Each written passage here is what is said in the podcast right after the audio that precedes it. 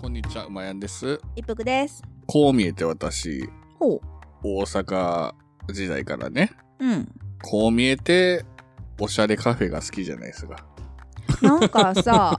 うまやん大阪におった時に、はい。お昼ご飯は外で食べるからお弁当はいらないよっていう主義でう、ん。で、まあ、毎回じゃないけど、うん。自分の献立の参考にもなるから、はい今日何食べたん、はいラーメンとか、はい。今日何食べたん吉牛とうんか、うんあるんですけど、うん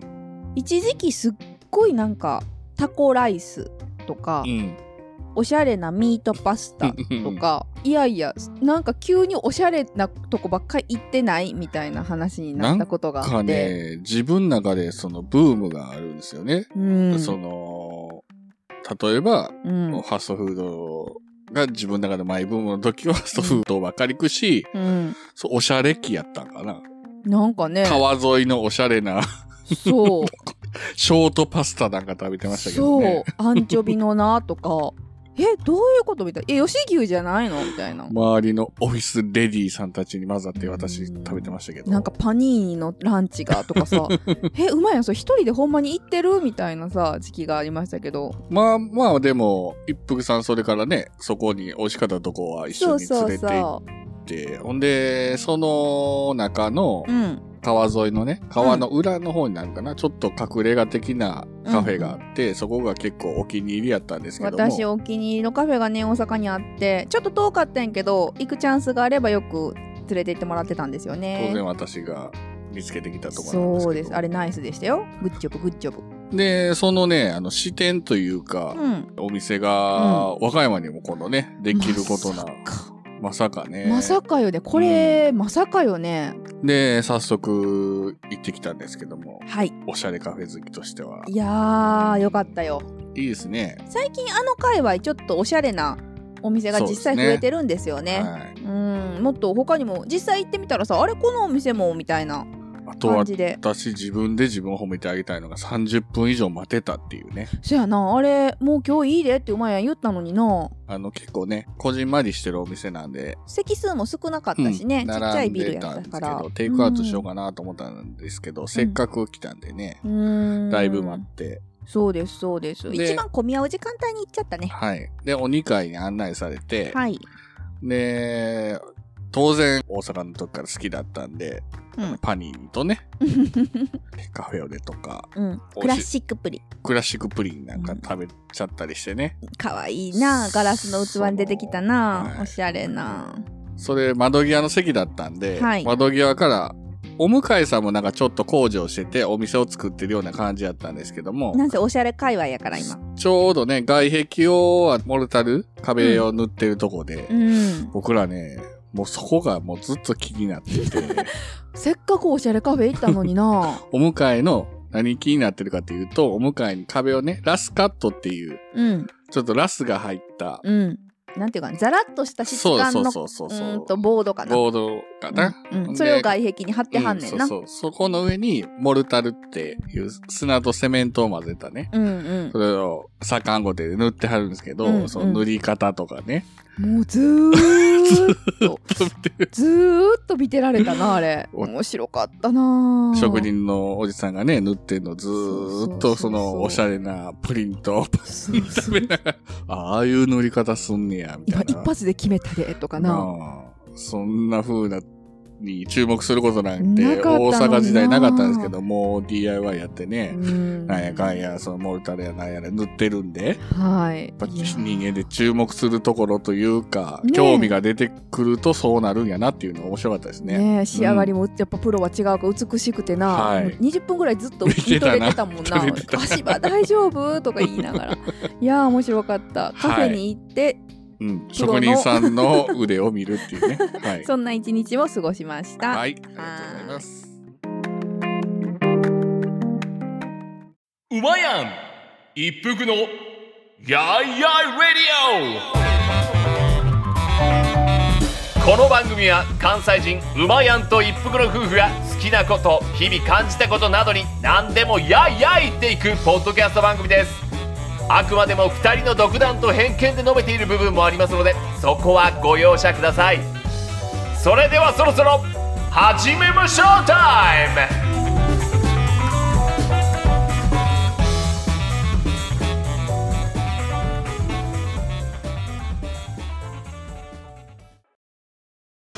ジャックインレーベル音楽とポッドキャストの融合イベント「シャベオン」「エフェロンチーノウォーバードライ」「トゥトゥ」「大大だけの時間」「クー」「徳マスたけし」2022年11月5日土曜日京都トガトガお問い合わせはクマジャックインレーベルまで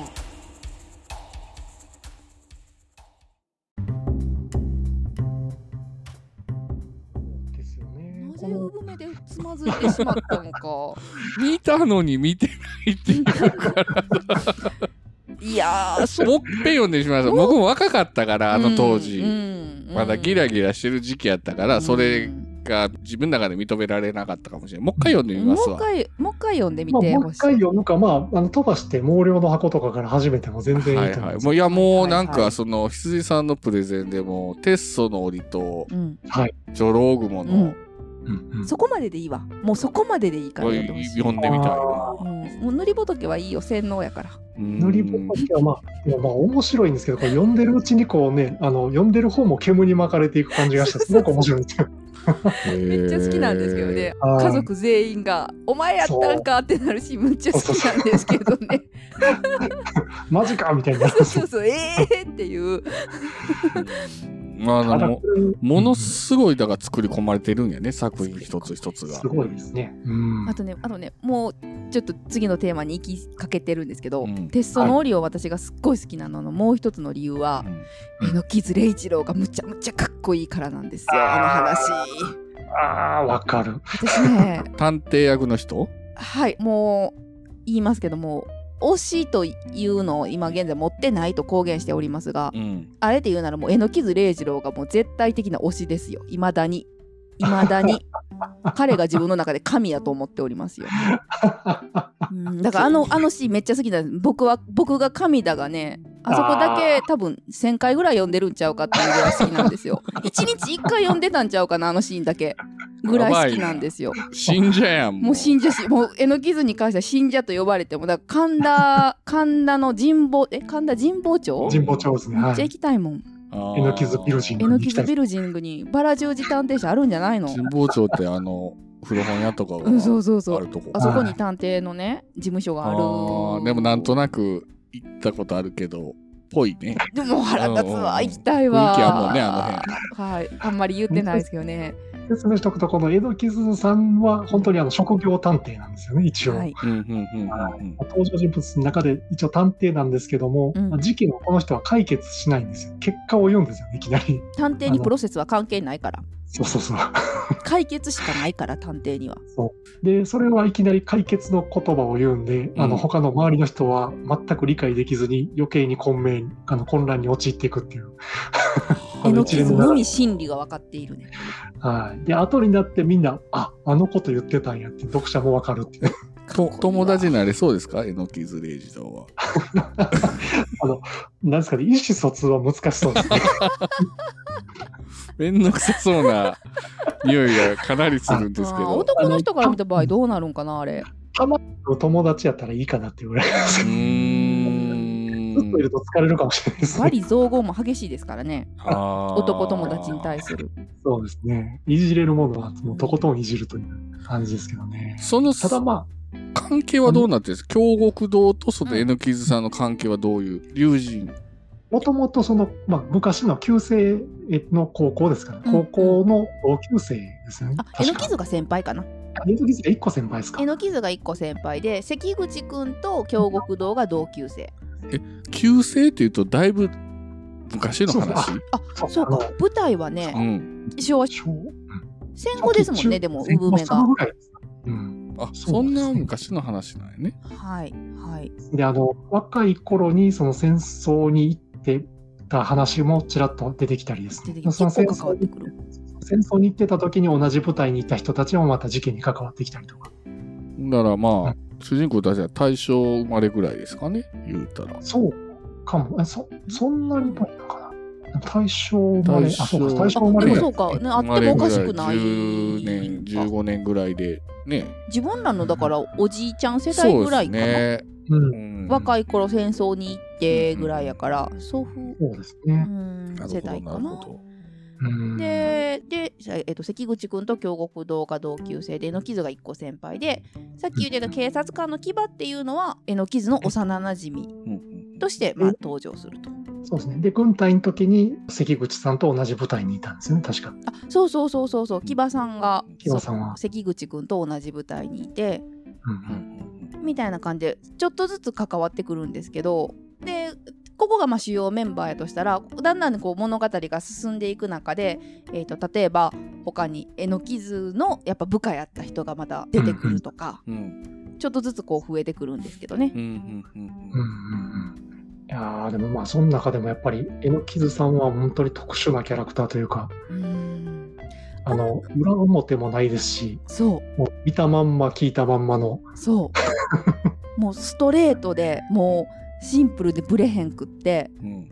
うん。でねやっぱり断言するところがすごいかっこいいんですよね。あのさっき禅寺のね話やっていう話出たじゃないですかテストが。。そこで言うたら宗教心信仰心とかうん神は神仏とは何かみたいなことに迷う人に対して、うんいきなり登場した絵の傷が「僕が神あさあ言ってみろ」とか言うかな、うん答えを教えてやるって言って、僕が神だって言うんですうんうん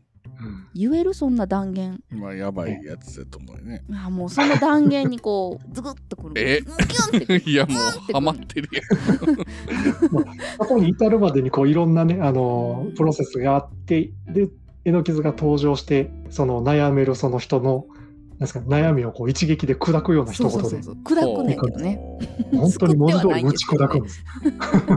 そう破壊信力仰を打ち砕くんですね、もうそのブレのなさうんにものすごいこう惹かれましてですねうんうんうんで絵の傷はちょっとまあ特殊なここであんまり詳しく説明しませんが墓穴を掘るので、まあ、特殊な能力があるという設定なんです。うんで人の記憶が見れるっていう設定なんですけうど、んこれも普通に聞いたらさうん単なる超常現象やんか。超能力。うんうんうん、でこれに関する説明が、まあ、産めの夏で行われてるんですけど、うん京極堂によって榎木津礼二郎のあの能力はねみたいな説明があるんですけどなんとなく覚えてるかな。うんこれを納得できるかどうかは結構京極堂シリーズの中で私は最初分のかハードルかなと思うんですけど私はすごく納得してるんですけれど。うんうんうんれるね羊さんどうですかあそこはそのなんですかね「産めの夏の」その裏テーマというかうんとしてあの脳脳科学とか、うんうんこういうことあの分野が関でわっすてよね、うんそれはなんかうっすら僕も覚えてる。覚えてうんうんうんうんうんうん人間結構のだそからの尊厳というかさ、うん、うんそんなんも関わってきてたよそうね。そう脳とは何かとか、うん意識とは何かとか、死とは何かみたいそなうそ感じうやったじそゃうないでそうすか。そうそでもその部分がもう絵の傷の力であったり、うんその大梅の夏自体のそのトリックに直結してくるんですけども、うんそこはなんか、まあ、そういうものかなと思って読んでいくとなんかどんどんどんどんこう引き込まれていったんでう僕は結構終わった後にも納得した感じですね。であそこをちょっと納得しきれへんかったら確かにしんどくなるやろうからうんちょっとうんうんと思ってもそこはなんか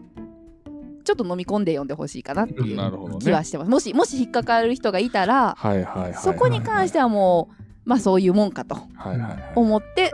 行ってほしいかな。どの話でもそうなんですけどもこの記憶が見えるからといって絵の傷が事件を解決するわけではないんですよねそこをトリガーにして。うんうんうんうん、うないんんですよ。そこであのまた書き回して読んでる方も混乱させていくほトリックスターみたいなもう記憶が見えるから事件が解決されるわけでは決してないのでそれで決してないんです推理小説が進むわけではないのであご安そう心なんくやださい。それ使えば何でもできそうな気するけど、しょそうではないんやそういう使われ方はそういう切り札的な使われ方は基本しないので探、偵やのにトリックスター。うんはいなかなかなんかつかみどころがないですね。そうそう正しいことを言ってるんですけど読んでる人も周りでその登場人物聞いてる人もその時点では絵の傷が何を言ってるのああー、かなんかね、それはなんかうっすら覚えてるかな。な、何言ってんねん、この人一人でみたいな。分で、かる。後でな。なんか、そうそうそうそうかもそういうシーンが、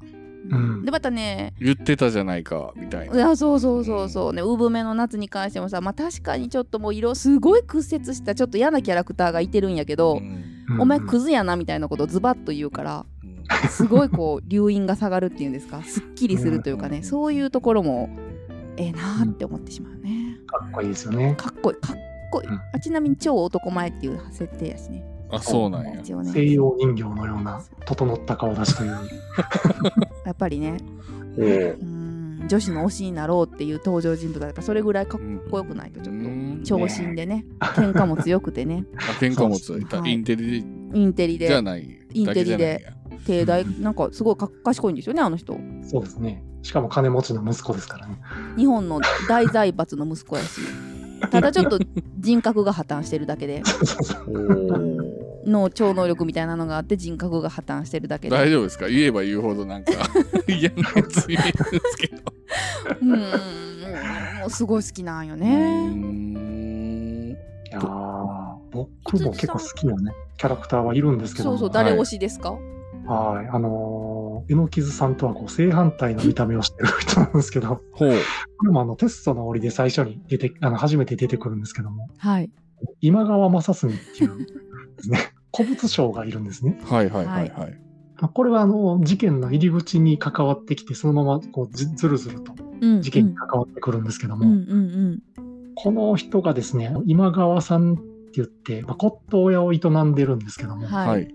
その骨董屋もそのもともと営んでたのは、まあお父さんが蒔絵師で、うんうんすごい腕のある蒔絵師だったんです。うんまあお兄さんと二人でその蒔絵の、あの、れんなんですかね、後を継ぐべくこう、修行をしてたんですね。うんうんうんその自分はすごく上手にできてるんじゃないかみたいにこう思ってた時期があったんですけども、結局その父親から認められなくて、あの蒔絵師になれず、うんで親戚がやってた骨董屋をこう継ぐことになっうたんんです。うんまあ、消えてあの、伝統工芸、あそうそうそうう。そうそうそ教科書に習う。うでそうですあーでこの人がそのやってる骨董屋がこう町子庵って人を待つとかの松に古いにいおりって書く、うんうん町子庵っていう名前の、まあ、屋号の骨董をやってるんですけども、うんうん実はこの軍隊の時にあのえのきずの部下でですね、そうなんですよえのきさんの部下やったんや。そうなんですよ、はいでえのきずはあの人の名前を覚えないんでこはいの町子庵の文字ってこう町子さんってずっと言うんですよねほんほんほんほん今川さんのことを。はいでこの今川さんも非常に特徴的な顔をしてるらしくてはいはいは目鼻口がこうパーツが大きくてですねい。はい。でこう口の周りがこうちょっと水気が多くてこう締まりがないと表現されておりま締しまたりかがなね。い。で喋るとこう口の周りがこう泡立つんで「お前は牛乳飲むな」って昔からの傷に言われてるっていうぐらい の気持ち悪いぞ、マチコさんってしょっちゅう言われて怒られてるっていう。いう。あーただまあ本人はすごくねあの僕とつとしたこうとつとつと喋るキャラクターで、はいはいはいはいはいはい。うんすごくねあ落ち着いた目線で見れる。 うん。好感が持てそうですね。うん、でこの人が何ですかねなん抱いてる屈折っていうかなんかこの自分がこの蒔絵を蒔絵師になれなかった、うんあの経緯とかですね、はい。その辺のこうなんかいろんな屈折を抱いてるんですけども、うん。でその辺なんか一人語りとかも結構淡々としてて、すごくなんか引き込まれるものがあって、もうそれ以来すごく好きなんですよね、このまちこさん。んあの、シーン良かったですよね。その、うん自分が古物商になるまでの、さっき言ってたそう蒔絵のお家に生まれてみたいなのを、本当ずっと言うシーンがあるんですけど、うんそうなんですよ。コンプレックスを持ってもいいような立場なんやけど、結局おお兄さんにかなわんかったというかね、蒔絵を認めてもらえやんかったから、うんコンプレックスを持ってもおかしくないんやけどものすごくこうそういう意味で家族とうまくいかんかったみたいなこともなく、ううんじゃあコンプレックスはないんかねと聞かれたらいやないわけでもないんだよねみたいな、うんこの何とも言えへんスタンスううん、その辺のなんか悩み方がすごくなんか僕共感できてですね、んうん僕の子兄がいるんですけども、うんはいはいうんうん兄がすごいこう、まあ、勉強とかできて優秀な人なんですよね。うんほうほうほう結構こう比べられることも多くて、んなんか同じようなこう、鬱屈があったんで、読んだ時にストンと落ちたんですよね、このまちこさん。ん。だからなんでマチコさんなんやろうと思ったけどすごマチコくアンの。なるほどマチコさん。ねなんかすごくあの、まちこさんの持ってる、なんか内面の、なんうか、モヤモヤっていうのがすごくわかるんで。で 好き善なんですよ人なんですよねすごくいい人うんそう基本んなんか常識人でいい人ね、あの、数少ない常識人というそう か、そうそうそうまともあ、そう。な事ん件なにんか対、する受け止め実方もはすごいお腹の中にうごむいてるもんがある人そうていいううのが感じではないないところがいいんよはね。すごくまっとうなあの意見を途中で出してくれるんですよね。ポトッとねははははははい。なんかすごくその見方のニュートラルさっていうのうもん、すごくよ、うんうん。あの他のシリーズもちょこちょこっと出てくるんですけども、イサマさんとの会話とかたまらんくいいですよね。たまらないですね。あのひょうひょうとした感じが。そうそう。イサマさんっていうこれまた別の登場人物でうんまたい今川さんとはちょっと違うひょうひょうとしたうんタイプの登場人物がいるんですけど、まあこの2人が揃った時の会話っていうのが盛り上がりが一つもなく て、なんか分からんちょっとちゃんとシーンは覚えてないけど例えば「今日は晴れてるねそうだね」ぐらいの地味な会話がずっと続くようなシーンがあるんですけう どんうんうんうんあのなんかこう何とも言えへんのんびりした空気がねうんたそれまらはんく良くなる読んでみないと絶対わかんないね。わかんないね。うんでも、すうまやんは割と好きやと思うよ、この二人。ううんんうん。絵のキズよりは好きかも。そうですか。ね絵のキズ、そうね。男の人から見たらそうね。女の人から見たらただただ憧れるけどね。うんうんあと、あ毛量の箱、産めの夏の次がまあ、順番で言うと毛量の箱になるんですけどはいはいもはい、これはね、京極夏彦自身も確か言ってたと思うんですけど、確かね、ものすごく後味の悪い、気持ちの悪い小説を書こうと思ったみたいなことを確かあの人発言してるはずで、 えーその発言通りに、ものすごく後味は悪いです。うん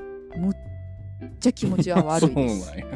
ここもぜひ乗り越えてください。あの、鉄ソと上ロゴバが待ってますので。おーそうなると第三弾はないの。第3が胸骨の夢ですよね。あ、胸骨の夢。ほうほう胸骨の夢も僕は結構好きなんですよね。これ私も好きやし、なんといってもね、ライト。読みやすい。うんうん読みやすい。もう、毛量と全然違う。うん。あ前作がひどかったからっていうことかな。そう、後もうめ味っ悪ちゃかポったッかプら。。うんもうポップよ、ポップ。なるまあほど、なるほどなかなかにエグいことが行われてるんですよね。そう、そう、事件は生産かな。 うん生産性。切られてます。でも、馬やんはね、胸骨が多分一番入ってきやすいと思うんですよ。真言宗の話とかがこっちは結構詳しいし、うんうんうんで日本神話の話とかも結構出てくるうんうん。うん。のでそうですね。でここでさっき言ってたイサマさんが出てくるんですね初登場うんうん。で彼の目線も結構入るからあのね関口くんっていうワトソン役の人はうつ気味なだけあってはいはい彼の視点で事件を見るとやっぱちょっと暗いんですよね全体的にトーンが。はいはいはいただイサマさんっていうそのひょうひょうとした人の視点で語られることが多いので胸骨の夢は。うんうんうん。さっき言ったみたいにものすごいえげつない事件なんやけどえげつなさがあんま伝わってけえへんっていうかうんスンって読めるからでし真言宗も変わってるの真言宗が結構入ってきてくる、うるん、そうですね。真言宗と、その、竹見な方ぐらいですかね。そうですね キーワードは竹見なかはい。った竹見和司ではなくてうんはい。出雲神話とかに出てくるんかなうーん大国主の御事に負けちゃう人でしたっけですね。配送して、配送して、あ、えっ、と、大国の人は竹三和地に負けて、あそうか配そう送して、配送して、諏訪の方に逃げていくんですかね。そその辺の竹見和司そはのいはいはい辺の神話の話とかが出てくるのではいはいはい割とこう妖怪だけのおどろおどろしい話ではないのでうんちょっとその点は読みやすいかなって思うんですよね。うんうん。ねうんちょっとねだいぶお二人のこの熱いプレゼンで読みたくなってきましたよ頑張れそう頑張れそうですよジョローグモまでどうなんですかね今この収録してる時期が夏はい。ですけあどー夏にはいいんですかこの京極もう夏はやっぱ 産めの。ちなみに私、産めの夏読んだの、初めて読んだの6月でしたよ。ああ、いい時期ですね。もう、もうベス時トで期しがあょ。んねやもうベストでしょ。もう、だから覚えてるもんね。なんかちらっと先ほど鈴井さん冬に読ん読んだ方がいいみたいな本あなはい言ってませんでしたっけあれなんでしたっけああれがテストの折なんですあれがこれテス一ト応あのうん一連のシリーズこれ全部時系列で並んでるんですよ。はいはいはいはい。一番最初の産めの夏っていうのがもう梅雨時期から夏に入るかなぐらいのあージメジメしうはた。んじめじめしたところのこの空気感も合わさってこのさっきも言ったように関口さんのちょっとうつ気味な視点で語られるはいはいはいはいめっちゃ美味しいはいはいはいそこから梅雨が明けて夏に入ってこのこのムシムシしている蒸し暑さの中で起きる事件が毛量の箱。あうんー後味がちょっ悪と、いっはていいう。秋口入ってきて、さ肌寒くなってきたなっていう頃に起きるのがこの胸骨の夢。うん、確かに僕、うん秋ぐらいが一番好きですけでど。しょ胸骨馬やんはね胸骨好きだと思うよ、はいはいはいはいはいはい。これも秋に読むとすごくね、空気感と合わさっうてん、もいい。それぞれの時期にそれぞれの本を読みたくなってしまう。うねテストの折なんかねうん私持ってなかったけどこたつに入ってみかん食べながら箱根駅伝見ながら読むのが ベストベストな読み方やと信じてます最高よですね。もうはい。一番こうなんで核あるべしこれテはストの読み方みたい な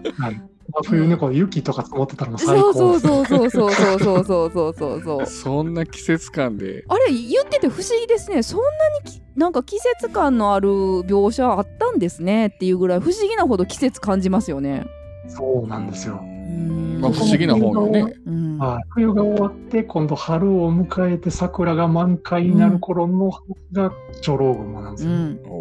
これまたね「女郎雲の断り」は女の人がすごいテーマになっているのでーはいはいはいその感じもこう春の華やかな感じとうん合うんよね。うんね冬は禅寺ぴったりやん。全部そうやね。え永平寺って感じやね。す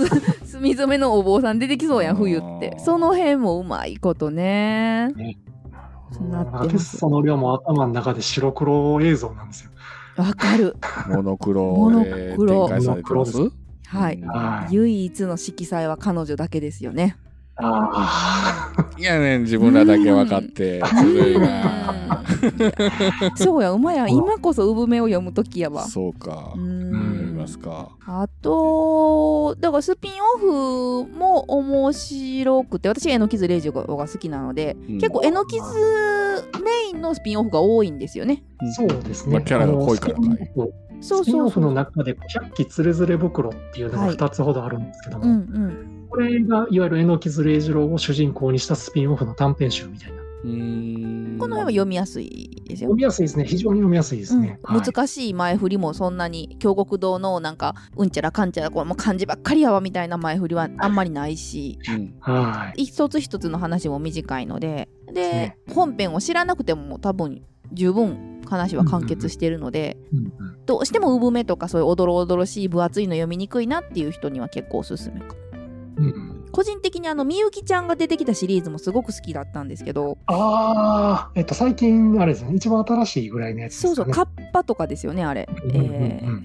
あれは結構意外やったんですけど、ものすごく意外な、この話だけやろうみたいな女子高生が主人公になったシリーズが始まったんですよ、ちょっとだけ。うんはい3冊ぐらい出てるんですけどう。んそうですね。うーん。これはでも中一つは、新選組のあの近藤勇のうん刀でしたっけ、あ近藤勇の土方歳そう三そのうそう刀そがう、そうそう。泉の神金貞泉の神が関わってくる話とかもある。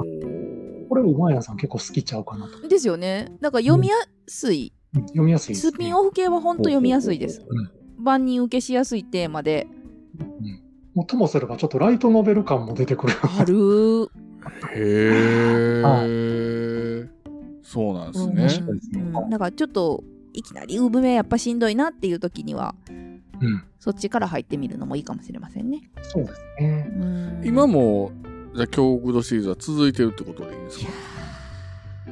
これはね出てるんですかね。出るんでしょうね。この一番最後に出たジャミの雫っていうのが、は。はいい。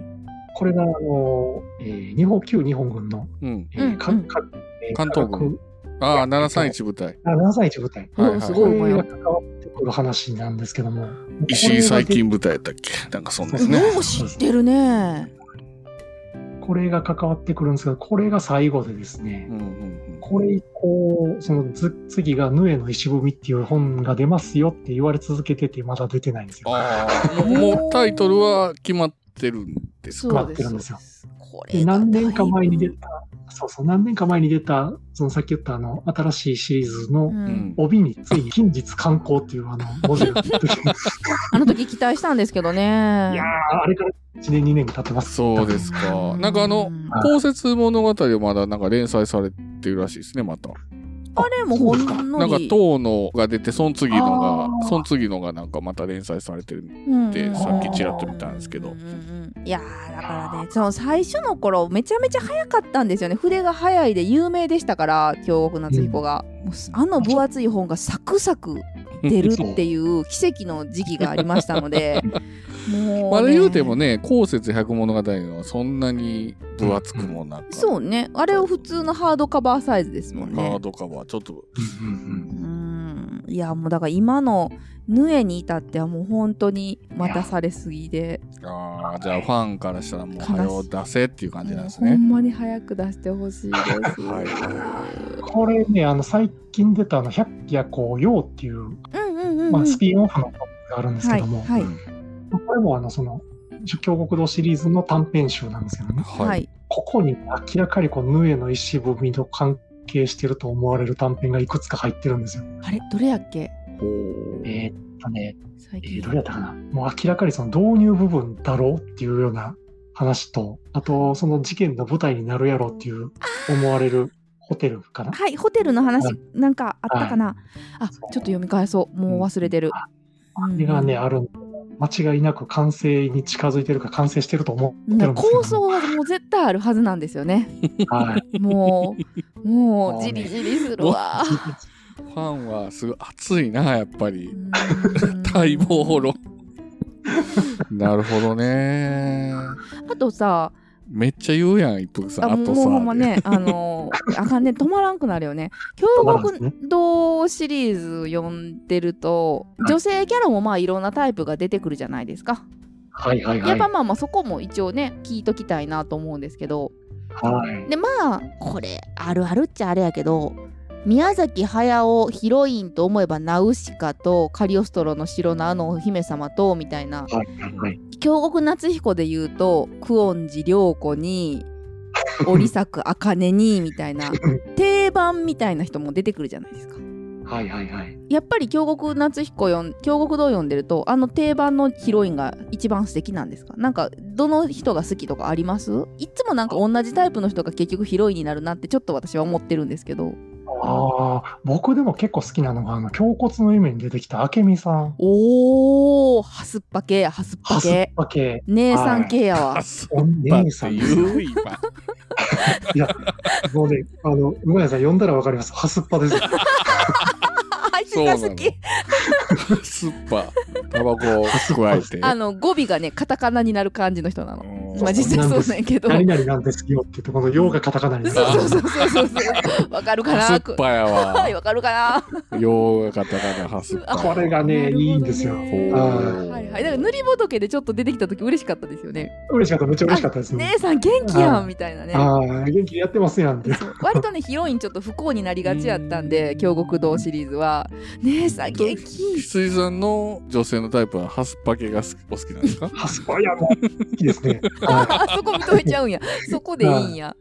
うんうんうんうんうんうんそうか、そうか。あそうか明美さんがなんかねやっぱ女の人目線から見るとなんかあんまりこう、いおあーヒロインらしいというかうわこのまああっちゃんかなぐらいじゃないであっちゃんすヒロインらうんなんていうんかなこう推しになれそうな女の人があんまり出てこうへんのですようんうんだからどうなんみんなね、片っ端から不幸になったんです かそうらそうそうそうなのそうやねそうそうそうなんそうなんうわこの人いいかもと思って最後にええーげつない終わり方したりするから、えーその人が好きになりようがないっていうかさ、 ちょっと難しいんよ、うんでも、羊さん、奥様から、ねはい、あの、お借りして読んだって言いましたけど、奥様を未だに読んではるんですか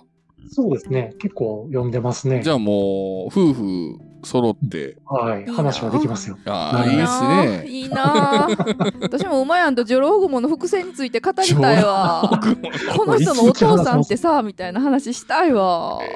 ええいいですよ。そっか、ちょっと、この夏の間にもっぺん読みますわ。うんはいであのぜひぜひ気分が暗くなったらスピンオフちょっと一回入れて、はいはいはいはい。うんうん、どうですか、うんそんなそんなととここでですすかかどこかちょっと馬やも読みたくなってくれ たそうですね。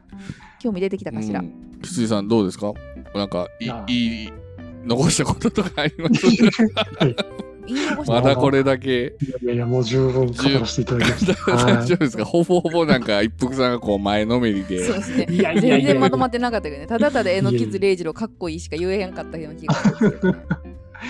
いいやいや、もうやっぱりね、呼んでいただいたら、きっと。そうですね。これで僕が読んでたらもっぺんね、もこっうぺんやろう話3人でできると思うので、もっぺんやろあーちょっとこう1冊2冊そうやね読んでみますわ。ははいい。馬屋のは推しキャラをいははいはいはい。ぜひぜ。ひ。はっていうことでい、はい、今回は京極夏彦で、特に京極堂シリーズです両ね。国道シリーズを熱く語るということで、もうポッドキャストオーレマルから羊さんにお越しいただきましたけども、はいえここーで、ちょっと俺丸のそうですね。宣伝というか、い。あ、よろしいんですか。すいはまいはせいん、なんそちか。らの方もぜひお願いします。はい。あの、ポッドキャスト、俺バルというのを、アップルポッドキャストとか、あの、アンカーとか、えー Spotify とかいろいろ配信してるんですけども、はいまあ、内容的にはもう、あの、すごく漫画とかうんアニメとかの話にも限定しているような、うんうんうんはいはいすごくマはニアックで、オタッキーな話しかしてないんでで すね、万人に聞いてくださいとはなかなか言いにくいんですけども、い。なんか、最初の、一番最初やったかな。うん女神転、新女神転生の話とかしてましたよね。はいはいはい。マニアッそうでクすね。やもうなあの僕が好きなんですけど、喋るところがないものをここに吐き出してる感じなんです。はいはい。それでこそ、ポッドキャストですよ。大事。うんはうん新兵器物語もすごかったもんね。うんそうですね。新英家物語も別のね、ポッドキャストやられてるともさんという方はをいゲストにお迎えしてお話ししたりですね。ね。はい。まあそういうふうにあの興味が向いた漫画、アニメなんかを中心にというか、それの話しかしてないんで、 はい。あの、なかなか皆さんに聞いてくださいとは言いにくいんですけども、結構ゲストさんもね。うんそうですね。その作品ごとに、あの喋りたいとかですね、他に喋るところがないっていう人をお呼びして、 はいはいあ。の、散々好きに喋り散らかしているので、だからあれよそうあねの。好きな人にはいいよね。そうですね。作品ごとにあの回を分けてますんで、う気になるんうんうんうん。運があればお聞きいただければと思います。カタカナでオレマルで探していただいたらいいですかね。はい、そうですね。はい。はい。はっい。ていうことで、はい。もう、え、もう終わる ん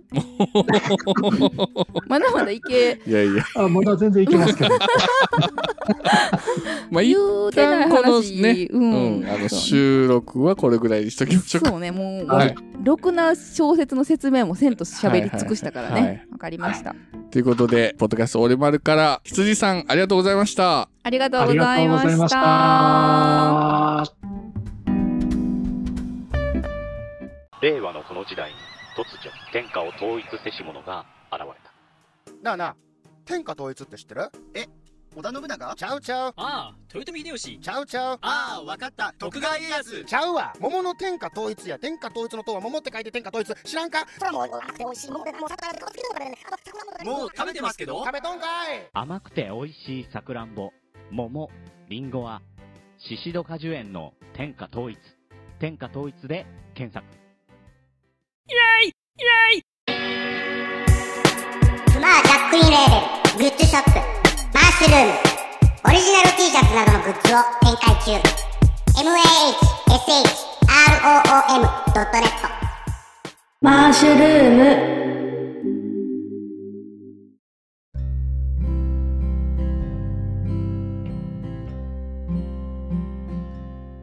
いや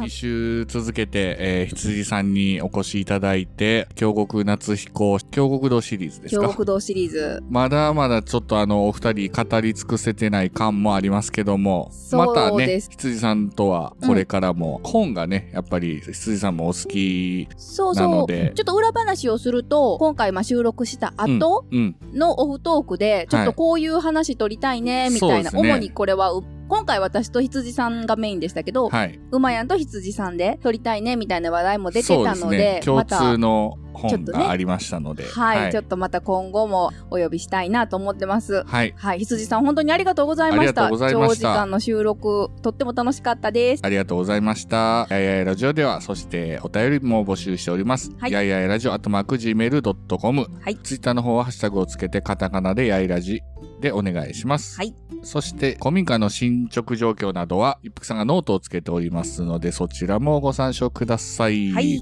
それではまた、さよなら。ありがとうございました。